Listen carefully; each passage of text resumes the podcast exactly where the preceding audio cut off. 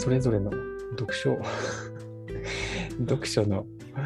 読書から得たことの共有というかそういうテーマでちょっとやっていきたいと思っていますがテーマフリーであの読書のねジャンルフリーでってますがはい。僕はちなみにえっとまあそれととりあえず2冊という設定をしたのでえーっと2個ありますどっちもなんかソーシャルプラ、ぼやけちゃうね。ソーシャルプロジェクト系ですけども、1個目がですね、9割の社会問題はビジネスで解決できるっていう、えっと、ボーダレスジャパンっていう、えー社会問題の解決にしか取り組まないという企業の、えーところが出してる本ですね。どういうふうに取り組むのかっていうところと、これもやっぱりソーシャル、社会問題解決系で、ソーシャルプロジェクトを成功に導く12ステップですね。はい、私はこの 2, 2冊を今日選択しています。はい。僕あのえっと0から1の発想を生み出す問いかけの力という本とでもう一個はあのー ちょっと持ってきてません。あの一応今読んでる本はあの、はいはい。ああ、社会的処方の。はい、格差時代の医療と社会的処方というあの SDH っていう健康の社会的決定要因視点で書かれた本を読んでるんですが、えーまだそんなにこう語れるほど読んで読み込めてないので、えー今日はこの問いかけの力から学んだこととあとは最近あの本じゃないんですけどあのあのまあサニーさんには以前に言いましたけどあの、えー YouTube で中学数学から始める相対性理論っていう動画が個人的に非常に面白かったのではいはい。それについてなんかちょっと感想が言えたらいいかなと思っていいですね。まあ、絶対自分には理解できないだろうなって思ってたんですけど、まあ、別に完全に理解できるものじゃないかもしれないですけどあのこの YouTube やってる方の説明が分かりやすいので分かった気になる。ああ。っていうので、まあ、この中で特にその浦島浦島効果っていうんですかね。はいはい。そのじ時間の短縮っていうのが、まあ、相対性理論で起こるっていう、まあ、説明があるんですが浦島効果っていうのが面白いなと思ったので、はい、それについてなんか喋れたらいいなと思ってます。何もあの、下準備というか打ち合わせをしてませんが、どういう、どういう順でいきましょうか？すぐ行けそうですか？あ、はい、できると思います。本当に。えーっと、じゃあこの問いかけの力の方、はい。おなんですけど、まあ、なんでこの本をあの紹介してもらって読もうかなと思ったかというと、あのまあ、今、個人的に病院の、まあ、同じ病棟で働くスタッフと一緒にやっている取り組みとして、あのまあ、今病棟であの働くリハビリのスタッフとして、まあ、あのどういったあの地域包括ケアに対しての取り組みができるのかっていうことを1年間を通して学んでいこうっていうような中であの地域包括ケアのとは何何ぞやというところから、えー具体的に地域包括ケア病棟を運営している他の事業所のあの取り組みなんかを学びましてでその次にじゃああのうちの病院では、まあ、今病院だけじゃなくて法人でもどういったあの地域との取り組みがされているのかっていうところまで学んでで今度じゃあ、まあ、そういった一通り学んできた中で自分たちが、あのー、には何ができるのかというのを、あのー、考える。その考え方の一つにあのデザイン思考っていう考え方を使って考えてみようという、あの、ふうに計画しました。でデザイン思考っていうのは、まあ、自分も初めて知った考え方であのどういうふうにあのやっていったらいいのかっていうのは、まあ、本を読んでその本に書いてある通りにやっていこうと思ったんですけど、まあ、そこであのえっ、ー、とまあみんなをワクワクさせるようなあの問いかけををすることでその話が膨らんでいって新しい発想とかアイデアが出やすいっていうのが、まあ、ありましてでそのワクワクさせるような問いかけってあどうやってやったらいいんだろうっていうのがまあ分からなかったしうん、まあ、それを知りたいなということであの紹介してもらったので読んでみました。なんかこの本を書いてる方は、多分その企業、一般企業とかでそういうその、あの、新しい事業をやったりとか、あの、したい企業向けにこう、コンサルティングみたいなことをやってるんじゃないかなと思うんですけど、その中で、やっぱ日本の、あの、企業っていうのは、まあ、一定のルールの中であのそのルールを少しずつ改善しながらあの物事を行っていくっていうことに関しては非常にあの秀でているというふうに書いてあったんですが、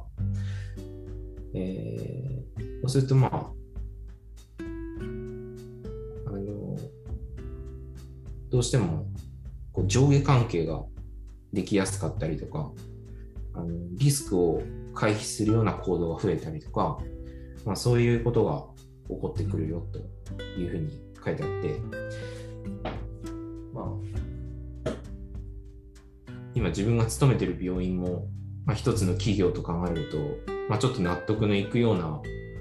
部分もあってじゃあそういったあの日本特有と言ってもいいそういうのをこうぶち壊して今までになかったような新しい発想をするためにはどうやって考えていったらいいのかなということで読み進めていったらまあ問いかけってよくあのなんでっていうところから始まると思うんですけどただなんでって思うだけだとその原因にしかたどり着かないというふうに書いてありまして、えーまあ、なぜっていうのをまあ英語で言うと why, why ですけど、まあ、why だけじゃなくて、まあ、why も大事だと思うんですけど、それだけじゃなくて、あの、why not? what if? how might we? っていうことで、あのなぜやらないのか。もしこうだったらどうなのか。どうすればできるのか。っていう、まあ、そういう考えを考えというか、まあ、そういう疑問を持つ、えー、頭でいるのが大事だというふうに書いてあって、あと、確かに今までだったらそのルールの中でどうできるかなっていうことしか考えてなかったので、あのなんでなんで？としか考えなかったなっていうのはちょっと納得した部分があったんですけど、まあ、それをぶち壊すためにはあのまあ、ルールっていうのはまあちょっと一旦置いといたとしても、なんでそもそもそれやらないんだろうっていうそのところまで考えてみたり、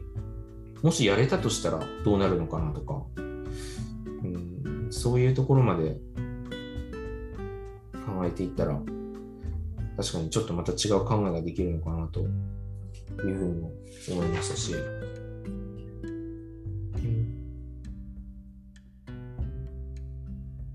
とは、ちょっと話が長くなりそうなんですけど、まあいろいろなんかあの当てはめてみるといいよっていうあのフレームワークがいくつか載っていたので、まあ、そのフレームワークに当てはめて、あの自分たちが、あのー今学んでいるのは地域包括ケア病棟で働くリハスタッフとして地域包括ケアシステムにあのおいてどういったあの取り組みができるかということなので、まあ、それをこのフレームワークに当てはめてあの実際にデザイン思考を使って、えー考えを進めていくっていうのがちょっとできそうかなと思ったのでそれはちょっとやってみたいなというふうに思って勉強になった本になります。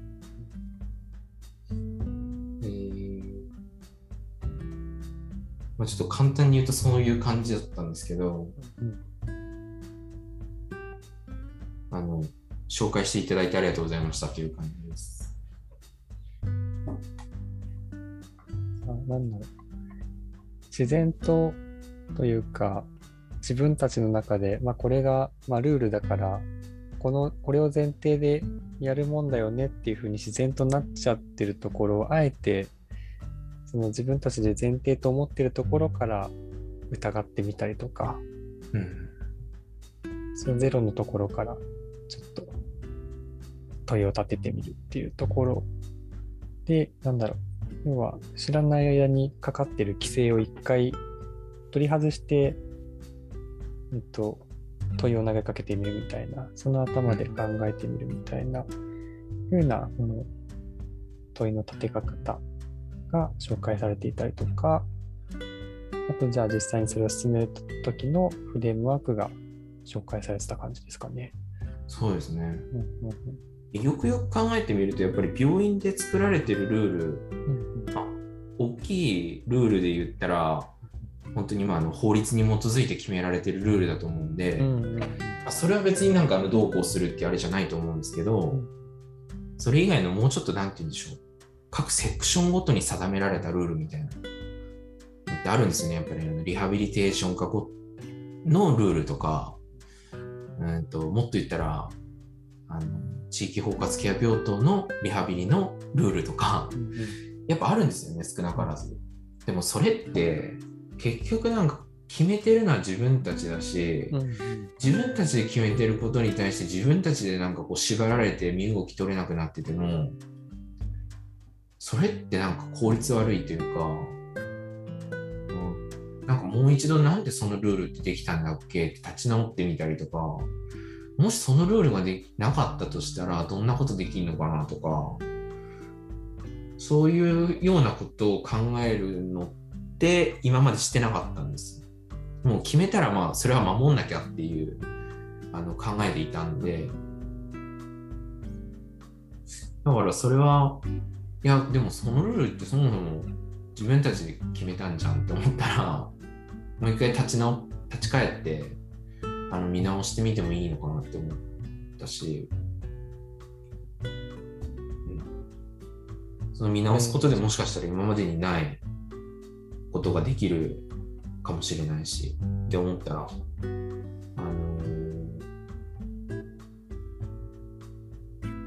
あのーよかったですね。そういう考えでいようって思えたことは。ただまあそれをまあ思ったとしてもまたじゃああの実行に移して、えーまたなんか新しい取り組みをしたりとか新しいルール作りをしたりとかっていうふうにするのって結構またエネルギーが必要なので、だから、そこがまあ本当に難しいところですけど、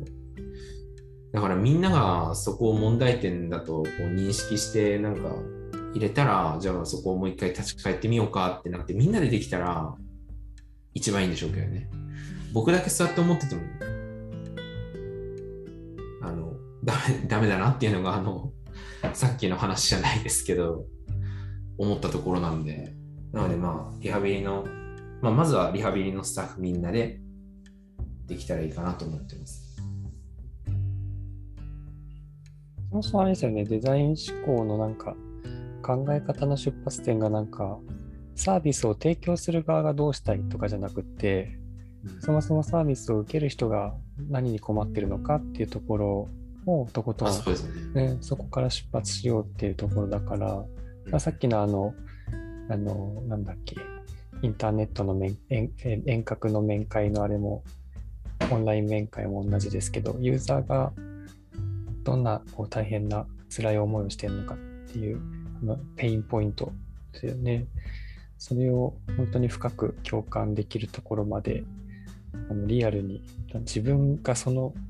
その人の気持ちを代弁できるようになるぐらいまでそこにこうコミットしていってでこういう課題が今あるんですっていうところから出発するみたいな我々が何をしたいかとかどんなサービスを提供したいかっていうのはその次のところでっていう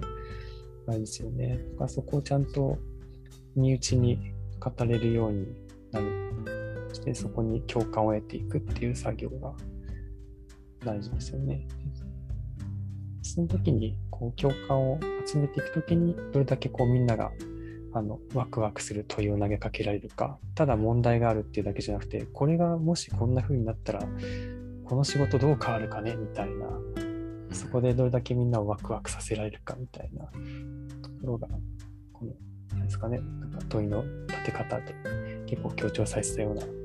なんとなくうろ覚えの記憶ですけど。そうですね。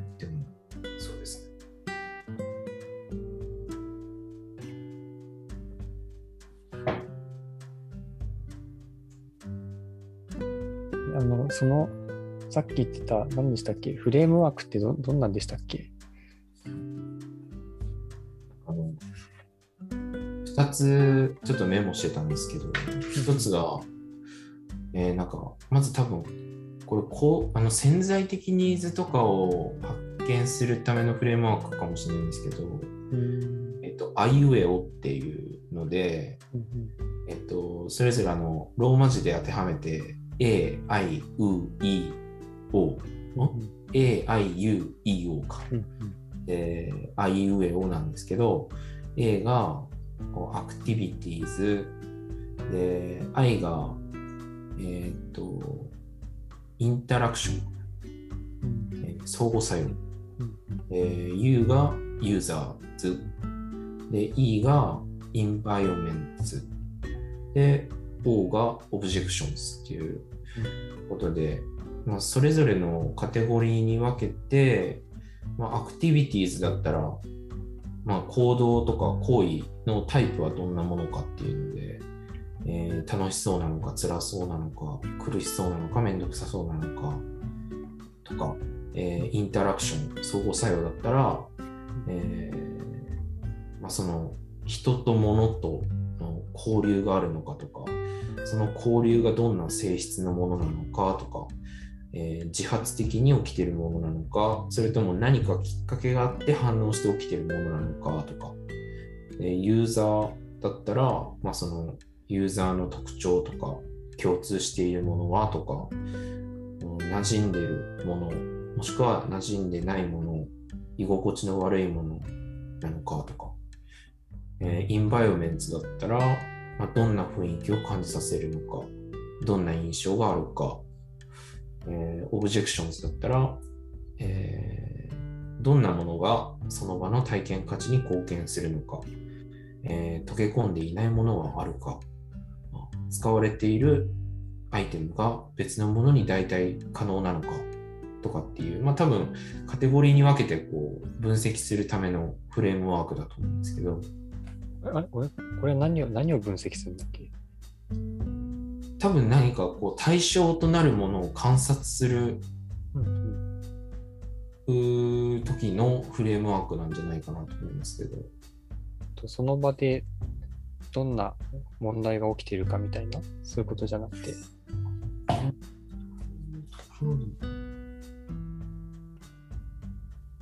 多分なんかの例えば、まあ、自分がやるとしたらあの普段患者さんと関わってる中で、えーとまあ、例えば患者さんが何か示した反応とかなんか言ったこととかそれがまどれにあどういったこうカテゴライズされるのかなっていうのでここれに当てはめていくんじゃないかなと思ったんですけどうん例えばまあさっきのオンライン面会とかに当てはめるとしたら、まあ最近ちょっと全然娘に会ってないんだよねみたいな声が聞かれたら、まあ例えばアクティビティーズだったら、ちょっとなんか悲しそうだなとか、寂しそうだなとか、で、インタラクションだったら、まあ、人同士の交流が途切れてるとか、まあ、コロナ禍で、えー人との、まあ、人流が抑制されているとか、ユーザーズだったらまあ入院患者さんとか、エンバイロメンツだったらまあ入院している病院とか、まあ雰囲気だから、なんですかね、なんか、まあ、どんな印象とかって言ったら、まあ、かわいそうっていう感情だったりとかでもいいんですかね。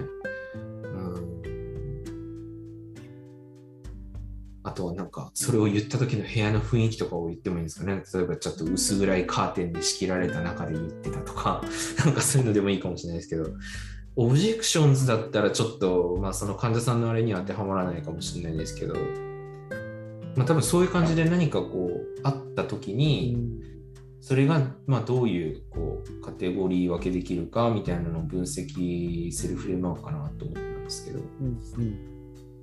なるほど。ね深掘りするための視点の持ち方みたいな感じなんですね。そうそうですね。なるほど。であとはなんかスキャンパーっていうのもあってなんかいい問いかけが出ない時の強制発想法っていうので、まあ、これもあのさっき言ったあの、まあ、例えばその why だけじゃなくて why not とか what if とか how might we みたいな、えーそういうのを多分強制的に当てはめてみちゃってそれで考えてみるっていうものだと思うんですけど、まあ、これは SCAMPER っていう SCAMPER っていうそれぞれのあの SCAMPER の頭文字でそれぞれあの Substitute とか Combine とかアブダ Adapt とか Magnify マ Magnify とか、うん、 Eliminate とかなんか多分そういうこうそれぞれがこうあのじゃあこう変えてみましょうかとかこれを組み合わせてみましょうかとかこれを適用してみましょうかとか多分あのいくつか強制的に変えていく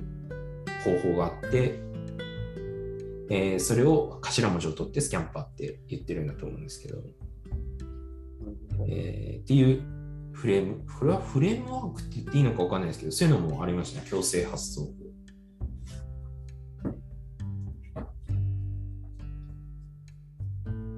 仮説を立てるときのヒントみたいな感じですね。あそうそうですね。なるほど。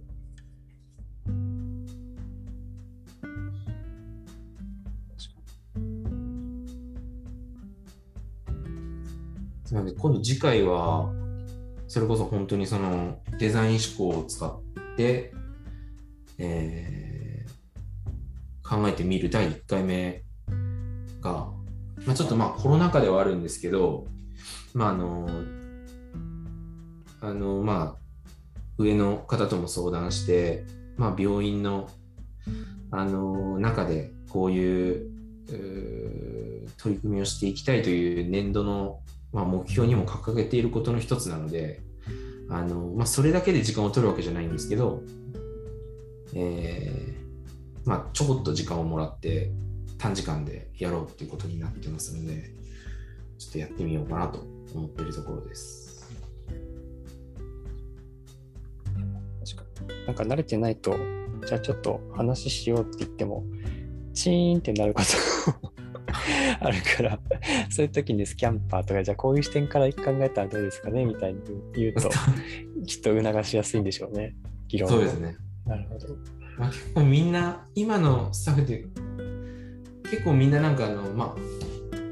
別にあの非難するつもりは全くないんですけど、あのすごくこうおとなしい感じなんでみんな。自分でこう、まあ、僕みたいにこうずうずうしくこうどんどん言いたいこと言うみたいな、そういうスタッフがあまりいなくてみんなこうおとなしくて真面目にこう決められたことをしっかりこうやっていくっていうようなタイプの人たちが多いんで、まあ、ちょっとそういう